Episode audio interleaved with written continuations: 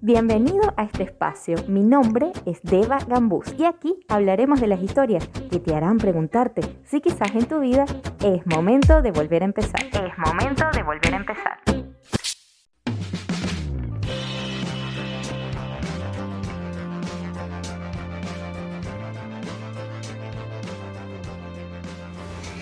Bueno, el día de hoy, bienvenidos a Es Momento de Volver a Empezar. Hoy tengo un episodio en el cual por primera vez tengo una entrevista presencial desde que empiezo el podcast. Estoy aquí cara a cara con mi invitada, estamos en un café y es probable que por ser en vivo en algún momento hay algún sonido extraño de la calle o, de lo que está sucediendo a nuestro alrededor.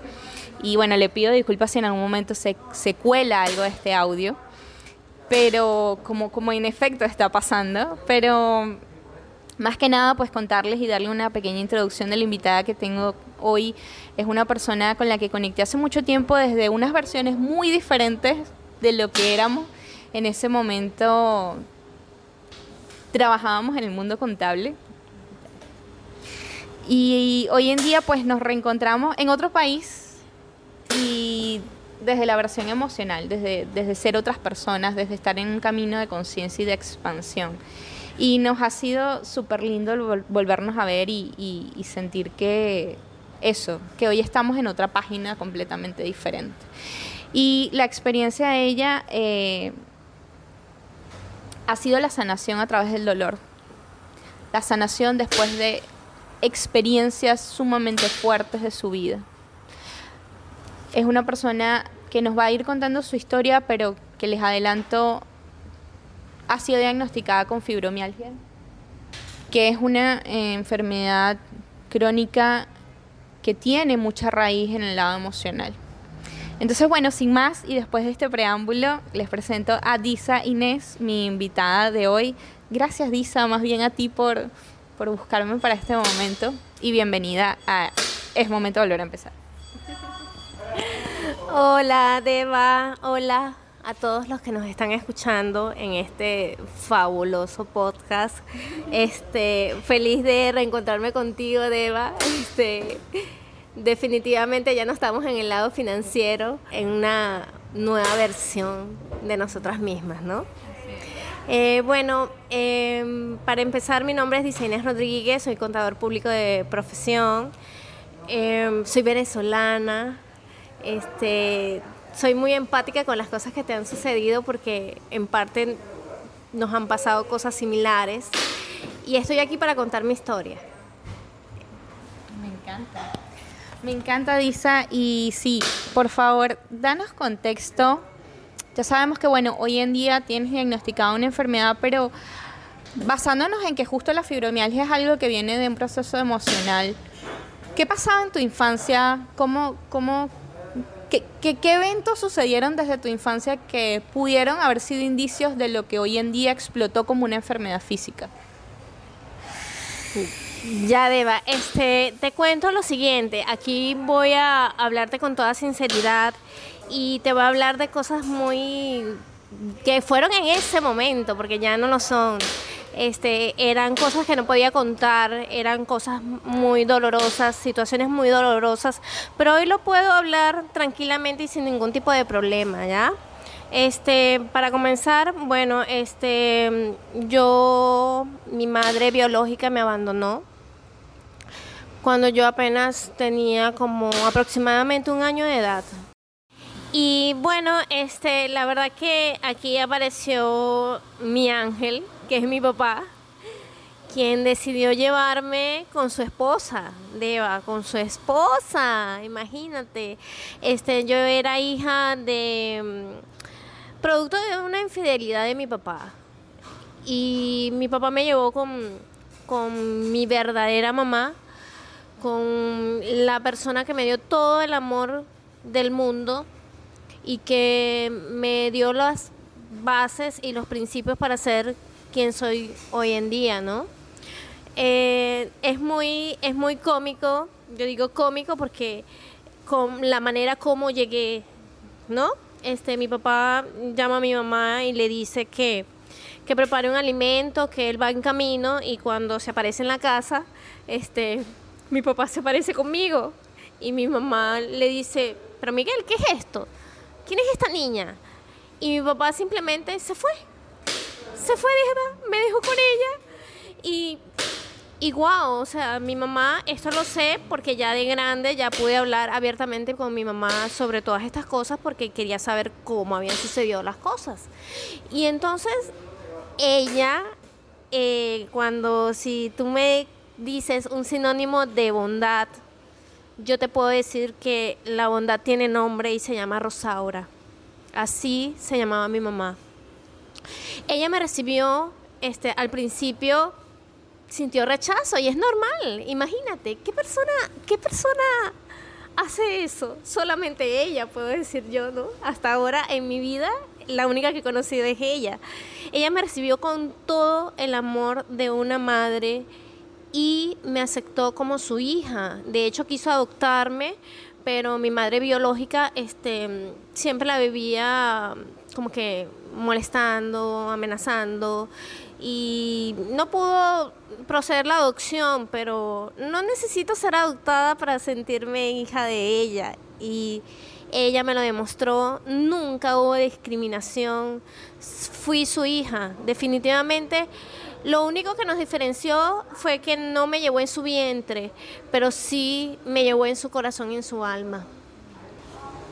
Qué fuerte y, y basado en una experiencia así, uno se imagina que después de ahí es muy factible tener como una infancia traumática en la cual ya, mira, no fui a la escuela o no estudié o no rendí o no fui, no me superé porque viví muchos traumas o viví una situación difícil. Y yo que te conozco, has tenido una carrera brillante académicamente.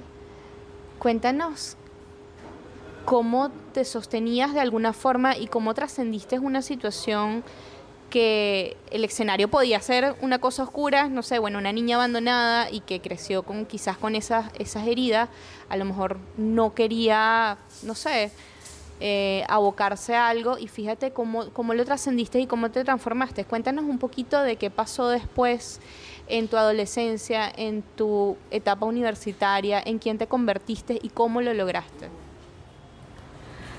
Muy interesante tu pregunta, Deva. Y de verdad que te puedo decir que desde pequeña eh, nunca supe, te puedo confesar que nunca supe que no era su hija biológica. No sé a qué edad me enteré. Yo solamente lo sabía. Y mi mamá me, me cuenta de que yo siempre fui independiente. Aprendí a leer y a escribir sola. Ella se quedaba impresionada porque yo de verdad tenía como un exceso de responsabilidad con todas mis actividades. Este, yo era la típica nerd, nerd, 100% nerd. Yo, corazón, nerd. Y siempre fui muy buena, fui muy buena este, en lo que todo en lo que fue en la escuela, recibía reconocimientos, siempre estaba de delegada, siempre estaba como desarrollando una especie de liderazgo desde, desde, desde los siete años, ocho, nueve años, este, en lo que fue el bachillerato. Em, también me fue muy bien, ocupé el segundo lugar de, de, mi graduación y en la universidad este, también me fue excelente. Este, Comencé a trabajar a los 18 años, mi mamá no quería que trabajara, pero yo, yo sentía ya la necesidad de trabajar para, ayudarla. Comencé trabajando en una botica y luego, este, al contrario, en vez de bajar mis notas, mis notas fueron creciendo. O sea, sí, fueron creciendo impresionante, de manera impresionante, hasta el punto de que me gradué con honores. Me gradué siendo magna cum laude de la segunda de, de mi promoción. Y eso para mí fue muy reconfortante, porque el ver a mi papá y a mi mamá felices de que su hija wow, y de que en ese tiempo estaba trabajando en, el área de, hotelería, en créditos y cobranzas, y el mismo jefe me llama y yo digo, oye, ¿por qué me está llamando este señor? ¿Qué, ¿qué, qué está pasando? Le decía a mi supervisora. Y me dijo, ¿tú eres designer de Jesús Rodríguez Farfán? Y yo le digo, sí, ¿por qué? Me dijo, me estrechó la mano, se levantó y me felicitó porque estaba leyendo una noticia que salió en el periódico con los tres mejores promedios de la promoción y ahí estaba yo. ¿Qué, qué te impulsaba a ser tan buena en tus estudios? ¿Qué te impulsaba a dar tu 100% en ese momento?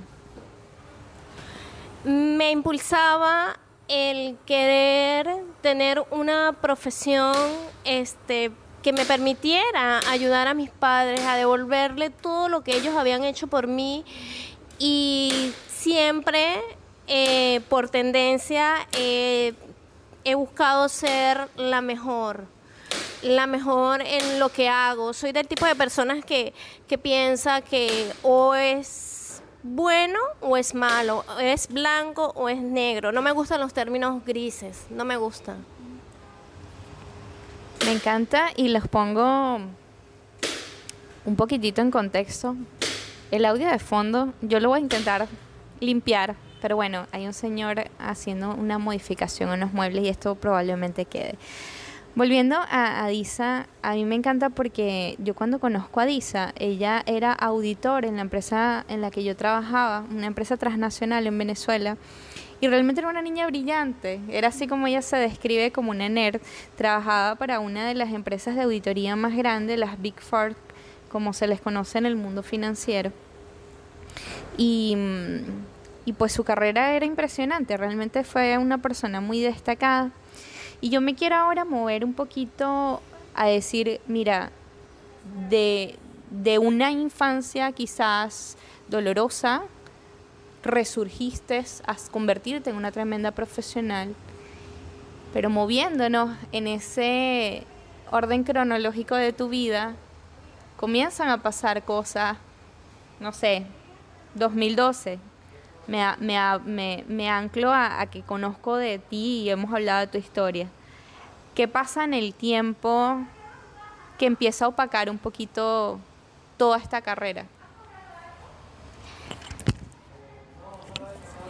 Efectivamente, gracias por esas palabras, Deva. De verdad que yo también te recuerdo de una manera, yo si podría describir a Deva, la describiría como luz un ser de luz, definitivamente, ¿no? Este, sí, efectivamente, eh, trabajaba en una de las mejores firmas de auditoría, maravillosa experiencia, me dejó una experiencia totalmente gratificante, sí, totalmente gratificante porque conocí a muchas personas, amistades que actualmente mm, estamos en contacto, estamos en comunicación, el aprendizaje y bueno, y te conocí a ti también, pues Deva, en el proceso. Eh, pero como bien lo dices, este, mm, yo recuerdo que, que un día, eh, en 2012, un año, me comenzaron unos dolores empecé a sentir dolor en la espalda, en la cervical, en la parte dorsal, lumbar, en las articulaciones sacroilíacas, en mis piernas, en mis manos. ¡Wow! Era el dolor y no sanaba con absolutamente nada, fisioterapia, este, mm, eh, ya no ni recuerdo tantas cosas que me, que me que me hicieron para poder salir del dolor. Hasta que un día este, ese dolor se fue transformando. Eh, tuve que utilizar bastón en un momento de mi vida y hasta silla de ruedas porque me quedé sin caminar. Cuando me quedé sin caminar, este, mi mamá y mi novio, eh, que es mi actual esposo, eh, me llevaron a un instituto donde me veían 12 especialistas de Eva. 12 desde las 8 de la mañana hasta las 12, hasta las 2 de la tarde. Y wow, en ese proceso ellos me ayudaron a restablecerme. Te puedo contar lo siguiente, no podía peinarme. El bañarme para mí era un desafío porque mi mamá prácticamente me ayudaba mi mamá me peinaba mi cabello, mi mamá este, estaba siempre pendiente de mí. em, el solo hecho de pasarme el jabón por la piel para mí era demasiado doloroso. O sea, estaba hipersensible a todo, a los ruidos, a los olores, al, a todo, a todo, a todo. En ese momento, este, sí me encontré con un doctor y el doctor eh, me hizo clic cuando me preguntó, ¿sientes dolor? Y yo le digo, por supuesto, me estoy muriendo del dolor. Y el médico muy inteligentemente me dijo, qué bueno que sientas dolor, porque el sentir dolor significa que estás viva. ¡Wow! ¿Cómo cambió mi vida eso, Deba? De verdad que sí. Este, dije, gracias Dios mío por esta enfermedad. Gracias, gracias, gracias porque estoy viva. Respiro. Créeme, tener una enfermedad crónica no es nada fácil, no es nada fácil. Este, de hecho, este, hay una palabra que me encanta que se llama resiliencia y que me la agarro para mí. Es universal, ojo, todos la pueden utilizar, pero yo la adopté para mí porque ser resiliente es mantenerte entero, íntegro ante una ante una adversidad. También es la capacidad que tiene el ser humano de transformar, de transformar situaciones adversas, circunstancias, desamor, duelo, desempleo, todo, enfermedad y convertirlas en nuevas oportunidades y ventajas para tu vida.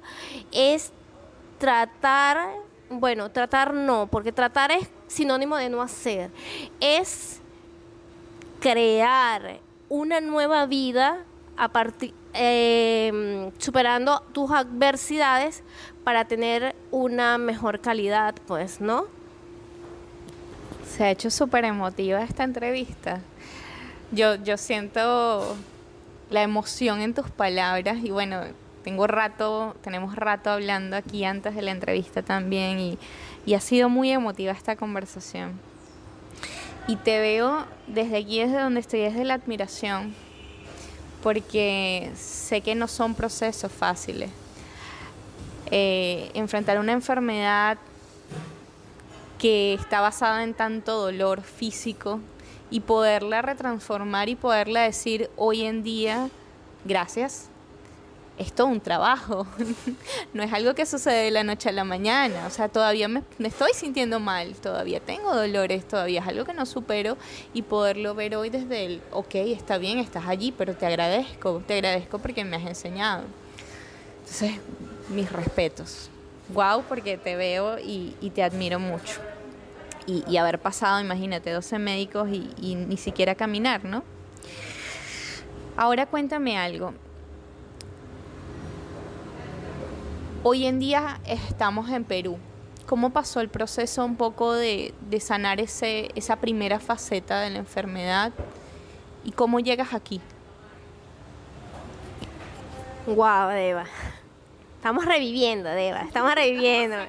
Estamos, estamos buscando lo más profundo de, de, nuestro corazón, pero sabes que ya no, ya no me duele, ya lo puedo hablar con normalidad y lo puedo contar para que personas que nos estén escuchando sepan este, de que sí se puede, desde que sí se puede y nunca estás solo, siempre hay alguien contigo y ya entenderás por qué te voy por qué me refiero a esto.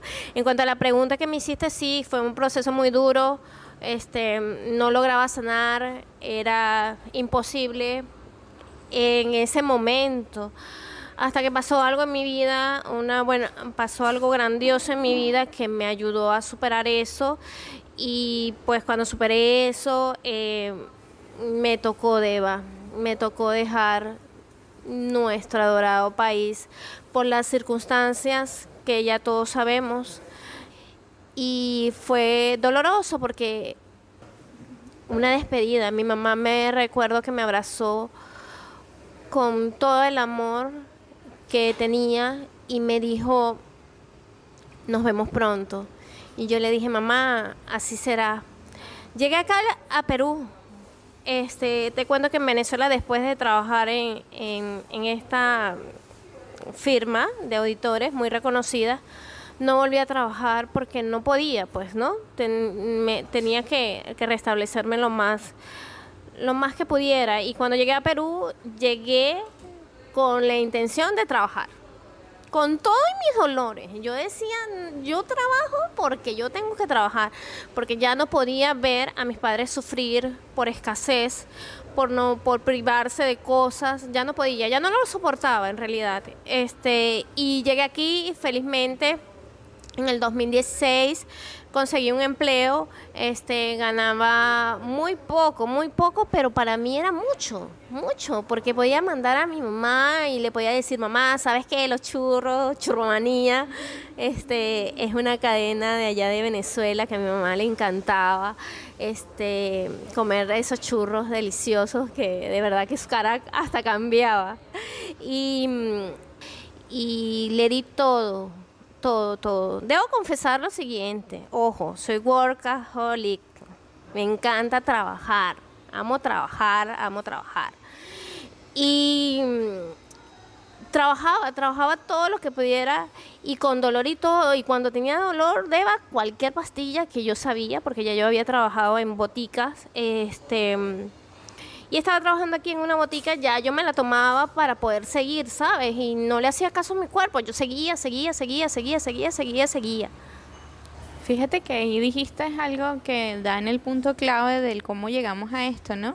O sea, sí, hubo una un inicio duro, una un salir de ese inicio duro de alguna forma superándote, pero pareciera que hubo heridas en el medio dolores, situaciones difíciles que se guardaron debajo de la alfombra y que el inconsciente las tenía de alguna manera como escondidas, ¿no? Estaban allí.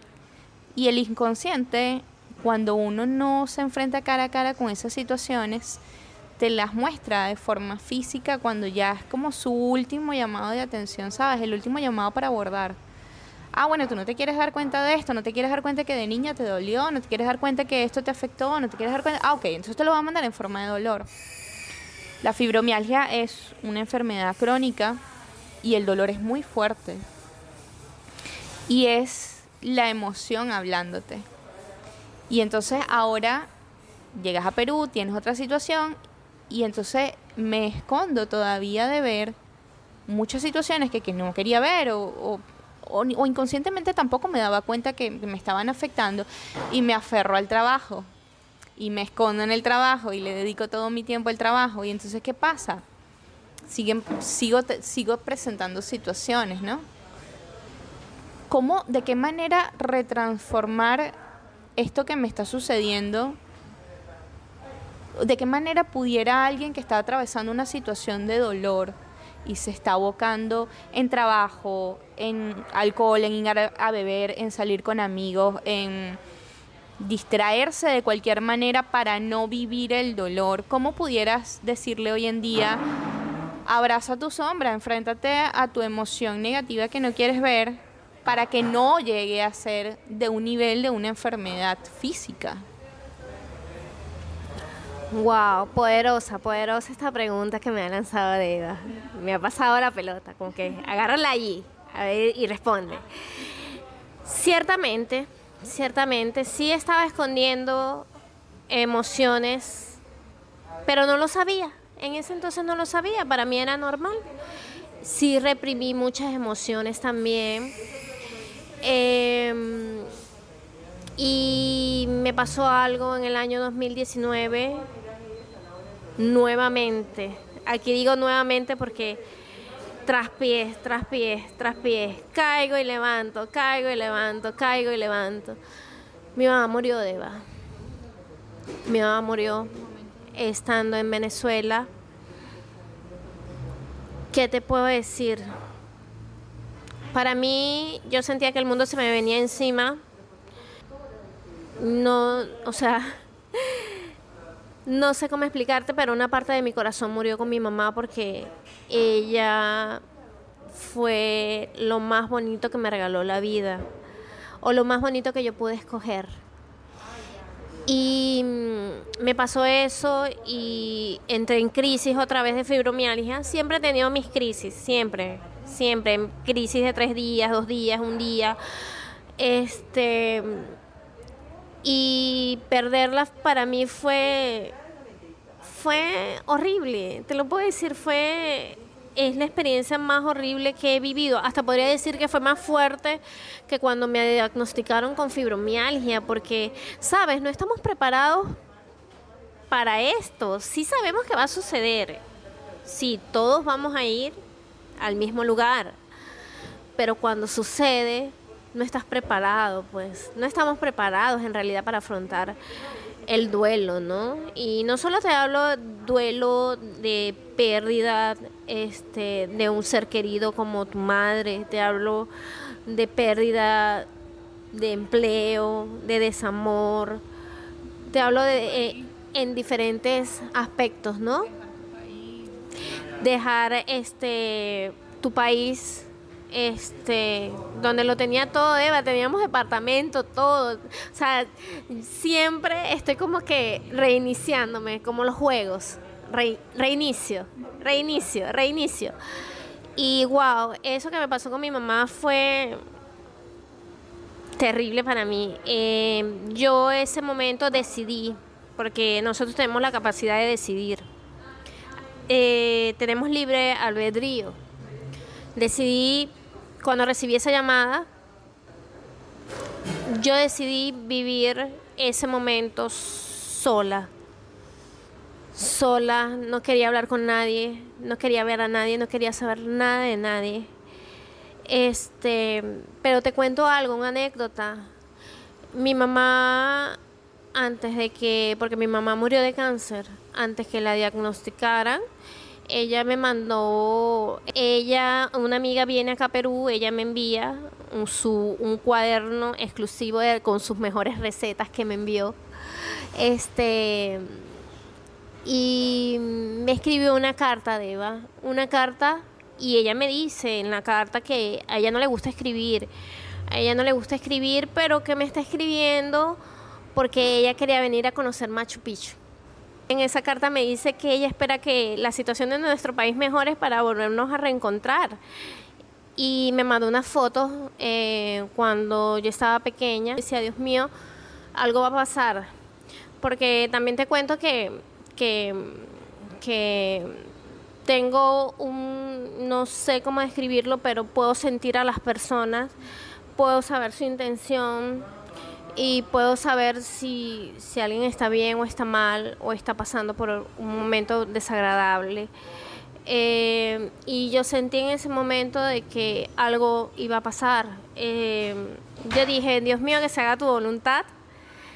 Eh, siempre me ha aferrado a Dios, siempre, siempre. Em, cuando la vi ya padeciendo, este, te lo juro que yo me quebré, me volví a quebrar, me volví a quebrar, me arrodillé en el piso, me puse a llorar y con todo el dolor de mi alma le dije a Dios que se la llevara Deva, que se la llevara. Y te cuento que fue complicado para mí decirle esas palabras a Dios, porque era decirle, sabes, o sea, que se haga tu santa voluntad llévatela para que no sufra. Y yo me estaba desprendiendo de ella, Eva. Yo me estaba desprendiendo de ella y, y wow. Allí comprendí también que nosotros no podemos ser egoístas. No podemos ser egoístas, tenemos que dejar que cada quien cumpla su ciclo en esta vida y en el hecho de yo pedirle eso a Dios, yo, yo estaba muy mal y estaba como que aceptando de que de que se la llevara, ¿sabes? De que ya no la iba a tener para mí. Ya no iba a estar para mí. Eh, volviendo, eso fue un, un este, volviendo eh, al año 2019, un 25 de marzo, este, me pasó eso y wow, dolió muchísimo. Y entré otra vez en crisis de fibromialgia. Siempre me he aferrado a, la manera de eh, pensar positivo, tú puedes, vamos, este, porque te digo algo, cuando nuestros siempre, no sé si estaré en lo correcto con lo que lo voy a decir, pero lo voy a manifestar. Este, vemos que nuestros problemas son tan grandes, pero cuando tú miras a tu alrededor, tu problema es el mal menor. Y llegar a esa capacidad de entenderlo no es nada fácil. Entonces, si yo, te digo a ti, no importa la circunstancia por la que estés pasando ahorita, no importa lo que esté sucediendo, o sea, busca ayuda, busca a un coach, busca a Dios, búscate a ti mismo. Deba, yo era de las personas que agarraba y me miraba en un espejo.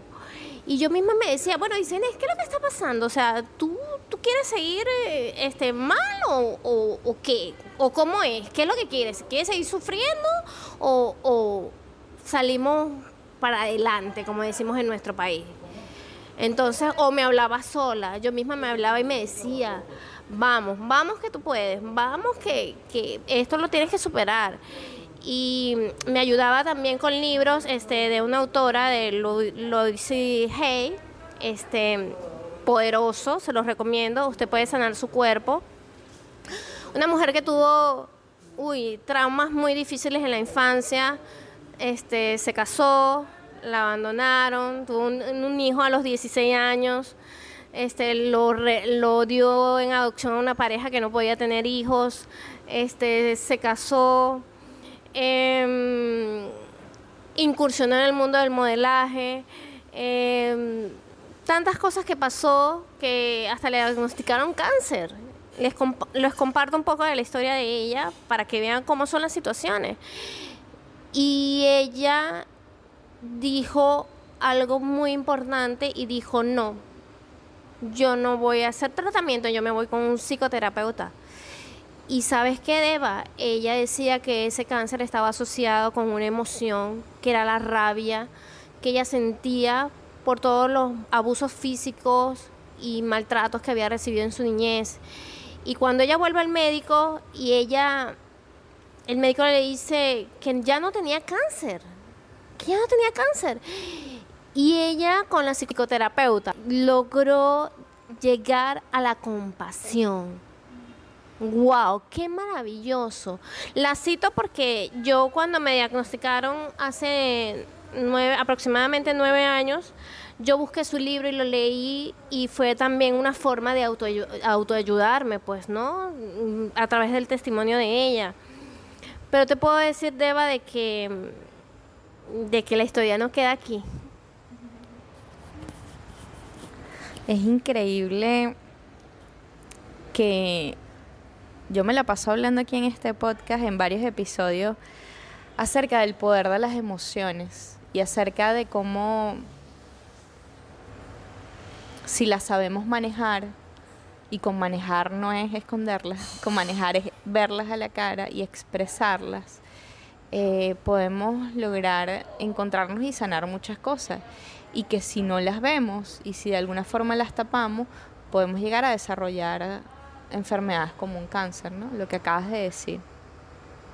Y es muy bonito que hoy estés resignificando algo que hablábamos ahorita, el por qué me pasa esta situación y el para qué me pasa esta situación, cambiarle un poquito el orden, tratar de ver lo positivo, tratar de ver lo que pueda sacar de esta situación, pero me atrevo a decir que la situación con tu mamá no estuvo del todo enfrentada en su momento, a pesar de que tuviste tu episodio de duelo, pero no estuvo del todo sanada porque años después siguieron sucediendo cosas. Y me atrevo a decir que viene a raíz de ese último duelo, desde muchas cositas chiquitas que venías trayendo, pero que después de ese último duelo tan impactante como la muerte de la mamá de uno, no lo, no lo viste, no, lo, no, no te sentaste a, o quizás, no sé, hablo sin saber, y, pasó algo posterior. Bueno, ojo, vino la pandemia también, ¿no? Pero, ¿qué, qué, qué pasó en este año? ¿Dónde estamos en este año? Eh, sí, sí pasarán cosas y ya las voy a contar. Em, ya les había comentado que era workaholic, ¿ya? Me volví un millón por ciento refugiándome en el trabajo. Refugiándome. Era, era, era la única forma de refugiar, de de distraerme. Esa era mi distracción, trabajar, trabajar, trabajar, trabajar, trabajar, trabajar. Esa era mi, distracción, pero lo que en realidad este, ahorita, lo puedo decir con propiedad, como lo dijo Deva, yo estaba escondiendo esa emoción, yo la estaba escondiendo, era una forma de, de buscar un escape, un escape. Y de tanto trabajar, de tanto trabajar, pues señores, la historia se repite. Me quedé sin caminar en enero de este año, enero 2021. Ya mi cuerpo me venía avisando desde finales de diciembre, me venía avisando, este, y no la escuchaba, me tomaba una pastilla porque tenía que seguir, era algo, wow, yo decía, ¿cómo? Ahorita eh, me pongo a pensar y yo decía, wow, ¿cómo, ¿cómo yo hacía eso? Pero ella era algo de que yo no puedo faltar a trabajar, yo me tomo cualquier pastilla y sigo, y sigo, sigo, sigo, sigo. Pues señores, en el seguir, me quedé sin caminar el 18 de enero de este año. Por motivos de pandemia no pude acceder a lo que era este, hospitales, postas. Las postas son como unos centros pequeños de atención y, yo sabía que esto iba más allá de la fibromialgia. Em, ¿Qué pasó? Me tuve que endeudar.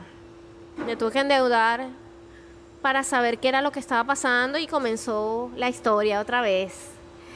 Fue como que Dios me dijo, ok, no has aprendido la primera historia, pues te la repito y más fuerte. Y sabes que no lo veo como un castigo lo veo como una bendición, porque en este proceso, este, descubrir que sanar duele, duele, y mucho, es más, muchísimo. Pero no te estoy hablando, Eva, de la sanación de un cuerpo, que es nuestro transporte, ¿no? Es nuestro vehículo, como dice. Te estoy hablando de sanar desde el alma, desde el amor propio, desde la transformación del dolor en amor. Mira, eh, cuando me enfermé, bueno, sucedieron, empezaron los exámenes, ya me diagnosticaron con otra enfermedad inmunológica, imagínate, ya estaba, ya, ya mi sistema inmune, este me estaba afectando. De paso también no te conté que me dio COVID, me dio COVID también, o sea, no sé, Mil plagas de Egipto se llama este episodio. Mentira. mentira, mentira. Eh, pero es para que ustedes vean todas las situaciones que puedes pasar en la vida, ¿no? Y mm, me diagnosticaron una enfermedad inmunológica y yo decía, ¿qué es esto? Como, como con la fibromialgia, ¿qué es esto? ¿Con qué se come esto? ¿Qué está pasando?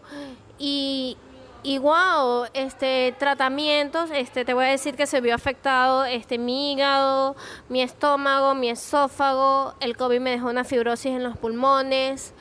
Este, sufría mucho de taquicardia, de hecho cuando dormía me ahogaba con el reflujo gástrico, tenía irritación en el esófago y en el estómago.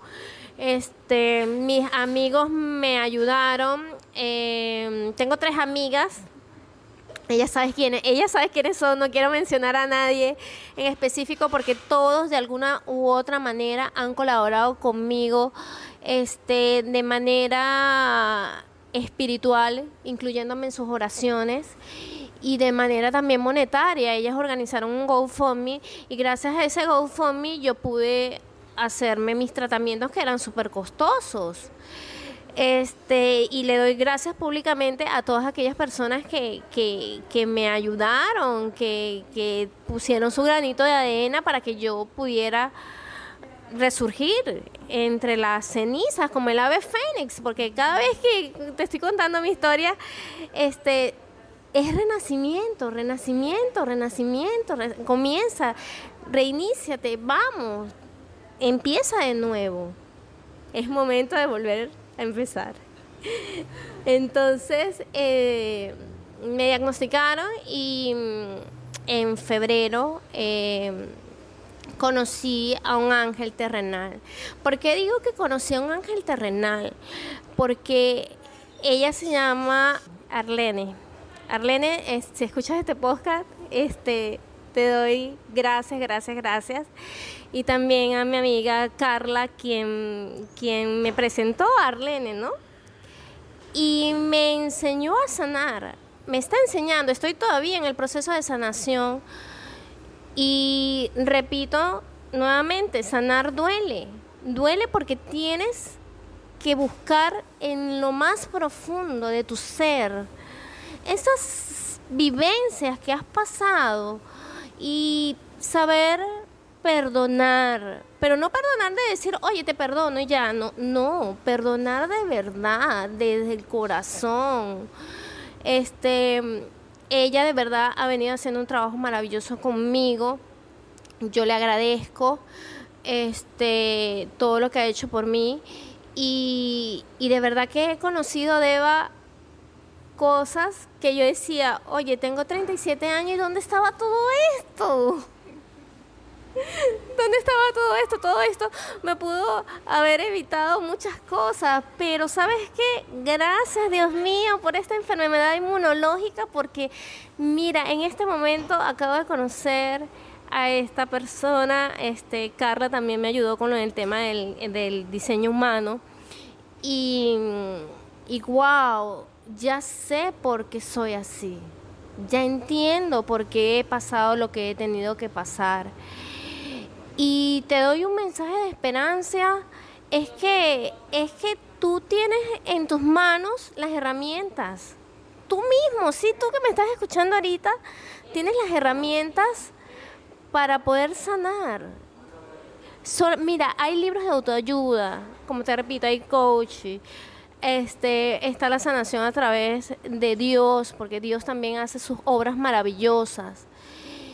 Y Wow, este, Deva, he descubierto muchas, se han desbloqueado muchas, muchos temas que para mí ahorita me hicieron madurar de una manera flash. Porque ahorita te estoy contando cosas que anteriormente ni siquiera hubiese podido. Y no quiere decir que no duela. Sí, soy una persona vulnerable, soy imperfectamente humana y lo acepto y lo acepto. Y qué bonito es cuando lo aceptas, porque con la fibromialgia me pasaba que yo no aceptaba, no aceptaba y no avanzaba, y cuando la acepté ya todo comenzó a mejorar. También este, en enero em, conocí una oportunidad que, que me permite interactuar con personas maravillosas y me han pasado tantas cosas buenas que que yo digo gracias nuevamente y mil veces gracias. Y al despertar siempre le doy gracias a Dios porque estoy respirando mientras otras personas ahorita están pasando circunstancias muy difíciles debido a la pandemia. Se te abrió la Matrix, se te reveló así eh, la iluminación, yo digo que este camino de sanación es tan bonito porque es así tal cual, es como si se nos prendieran todas las luces y lo asocio siempre como, imagínate un cuarto desordenado, lleno de desastre, de ropa, de cosas abandonadas y no sé qué, que tenía la luz apagada. Y de repente se te prende la luz y entonces dices, ah, ok, ¿qué hago con este montón de cosas aquí desordenadas? ¿no? Y entonces es como empezar a ver dónde pongo, dónde arreglo, dónde hago. Pero de nuevo me parece impresionante el poder resignificar las cosas y el hoy día verlo desde la gratitud. El hoy día poder de tomarlo como una experiencia positiva, aun y cuando haya sido muy fuerte y muy doloroso. Y decidir que, como también he dicho aquí en episodios anteriores, la sanación no es lineal, es dolorosa y no es lineal. Va a pasar un día en el que de repente te sientas un poquito mejor y al día siguiente pasó algo y otra vez para el piso. Pero no pasa nada, pues somos humanos, también lo dijiste, y somos muy capaces de sacarnos del hueco. Y tenemos que tomar la responsabilidad de sacarnos del hueco, de buscar eso, autoayuda, leerse libros, buscar terapias con ángeles, con arcángeles, con Dios, con coaching, con psicología, con lo que a ti te funcione, con meditaciones, con actividad física, con yoga, con lo que te resuene para tomar esa responsabilidad. Y me encanta porque de verdad hablas desde un punto de luz también. Yo veo también tu luz y veo mucha trascendencia después de estos procesos fuertes. Y quiero un poquito ir cerrando la entrevista,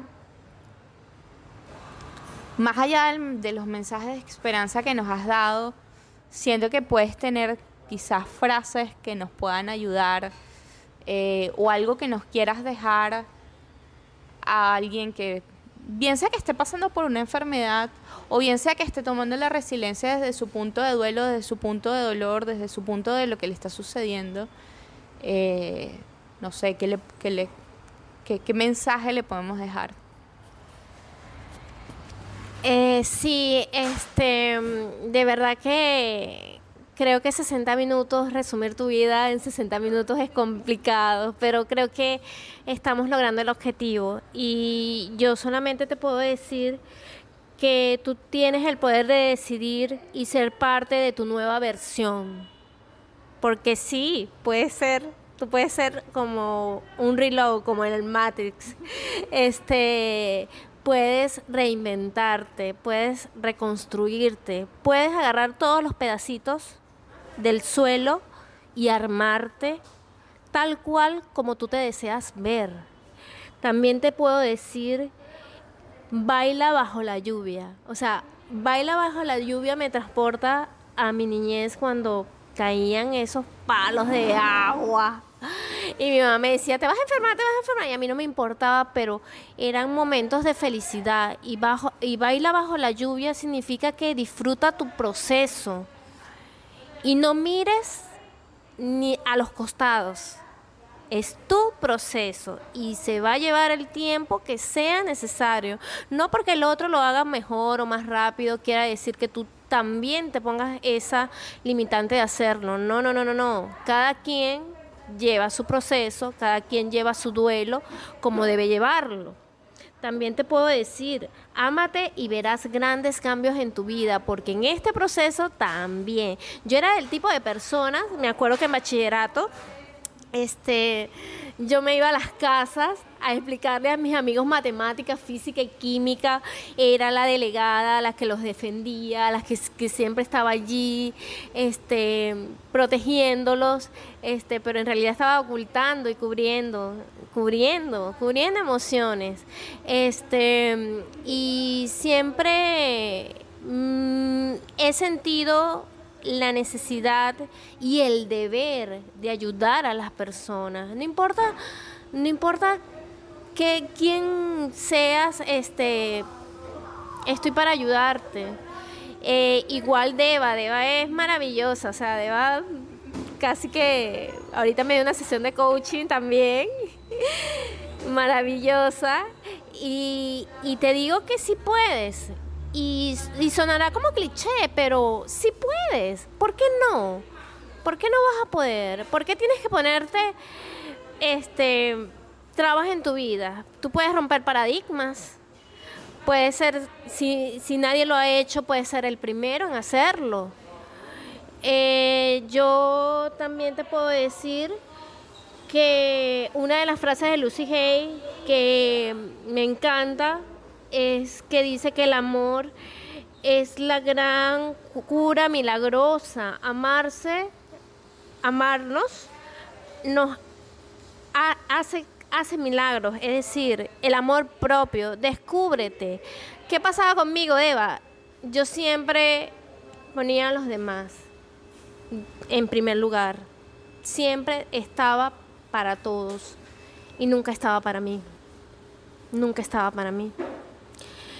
Pero a mí me generaba felicidad ver a otras personas felices porque no me gusta ver a una persona sufriendo, no me gusta ver a una persona que se sienta mal. Yo quiero que cada quien este, viva como tiene que vivir. Aprendí también que las personas dan lo que tienen en su corazón y que tú tienes el poder de decidir si te afecta o no te afecta. Es que tienes un poder increíble dentro de ti, en realidad un poder increíble y que nada más tienes que buscar, buscar dentro de ti y lo vas a encontrar. Yo estoy en un proceso, me falta por aprender muchísimo, pero me encanta este, todo lo que me está enseñando Arlene. Eh, es maravilloso y Arlene yo le digo que es como mi, mi, angelito terrenal porque siempre está allí este, guiándome, orientándome y, y sé resiliente. Sé, sé, porque... Ah, otra cosa que te voy a decir, no es que nacemos siendo resilientes, no, no, no, no, no, no, no, no, eso lo adquirimos en el proceso de nuestra vida. O sea, en el proceso de estos 37 años que tengo, gracias a Dios, este, yo he aprendido a transformar las adversidades en oportunidades. Y te puedo decir que nunca estás solo. Tú tienes a tu ángel de la guarda a tu costado, tienes a Dios, que es la fuerza más poderosa que existe, tienes al universo también. Decreta, decreta cosas positivas, créetela, créetela de verdad. Por ejemplo, este, créetela de que sí, por ejemplo, este, una anécdota súper cortito, este, a veces eh, mi esposo dice, no tengo, no tengo, no tengo. Yo le digo, ya basta. No es que no tengamos, tenemos en abundancia. Lo que pasa es que no sabemos qué hacer con tanto dinero. Pero este, son anécdotas, pues. Y créetela, créetela, de verdad que sí, créelo, créelo y será posible, porque la palabra tiene poder. Lo que tú dices, lo puedes manifestar y lo puedes decretar y lo puedes lograr. Es algo increíble, de verdad. Y yo quiero decirle a todos mis amigos que siempre han estado conmigo, no quiero nombrar aquí porque se me puede pasar alguno, que yo sé que están en Australia, en Francia, en España, en Panamá, en Chile, en Costa Rica, en Estados Unidos, que son muy especiales para mí y definitivamente eso de que dice que tú conoces a las personas en los peores momentos de tu vida es cierto. Y soy tan bendecida de tener tantas amistades bondadosas y con un corazón tan noble que wow, yo siento que, que a pesar desde que desde pequeña que he quedado este como desamparada, nunca lo vi de esa forma este, soy bendecida, Eva. Somos bendecidos. Ahorita, en este momento que estás escuchando esto, tú también eres bendecido. Y que todo es posible, Eva. La fe traspasa los límites de la razón. Yo no tengo nada más que agregar aquí.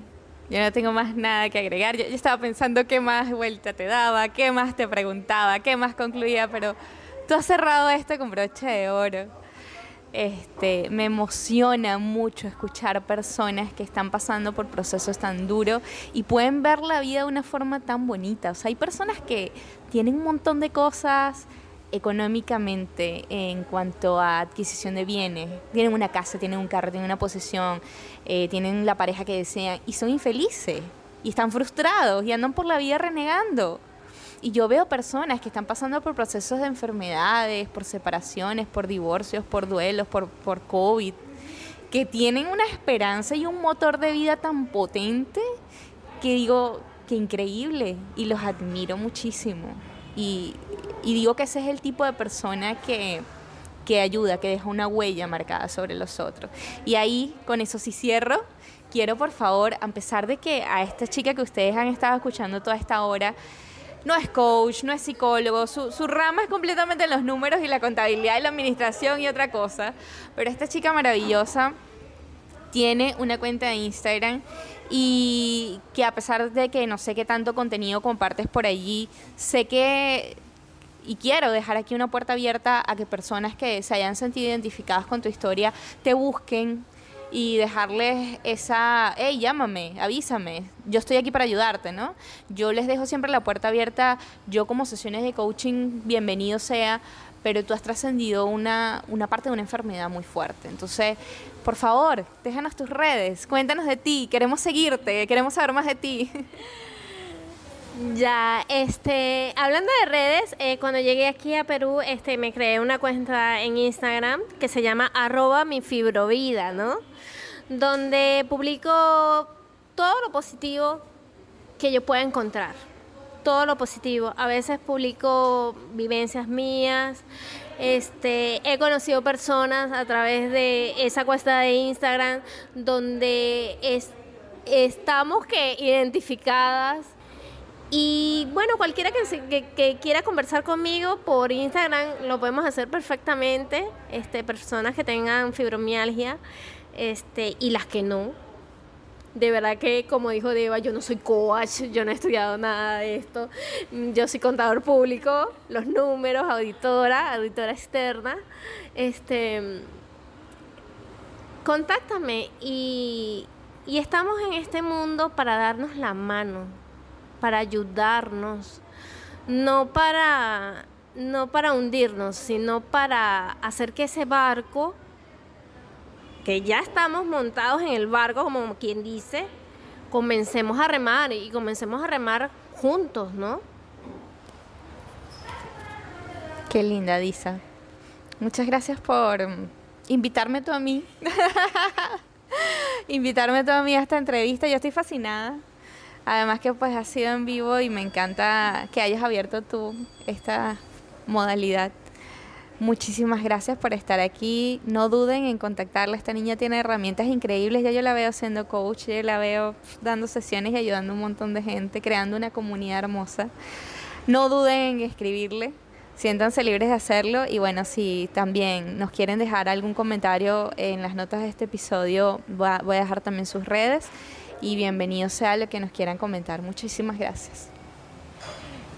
Gracias a ti, Deva, y recuerda, o sea, los límites los pones tú. Y así como tú mismo te pones los límites, tú mismo los puedes quitar de tu camino y ser tu mejor versión.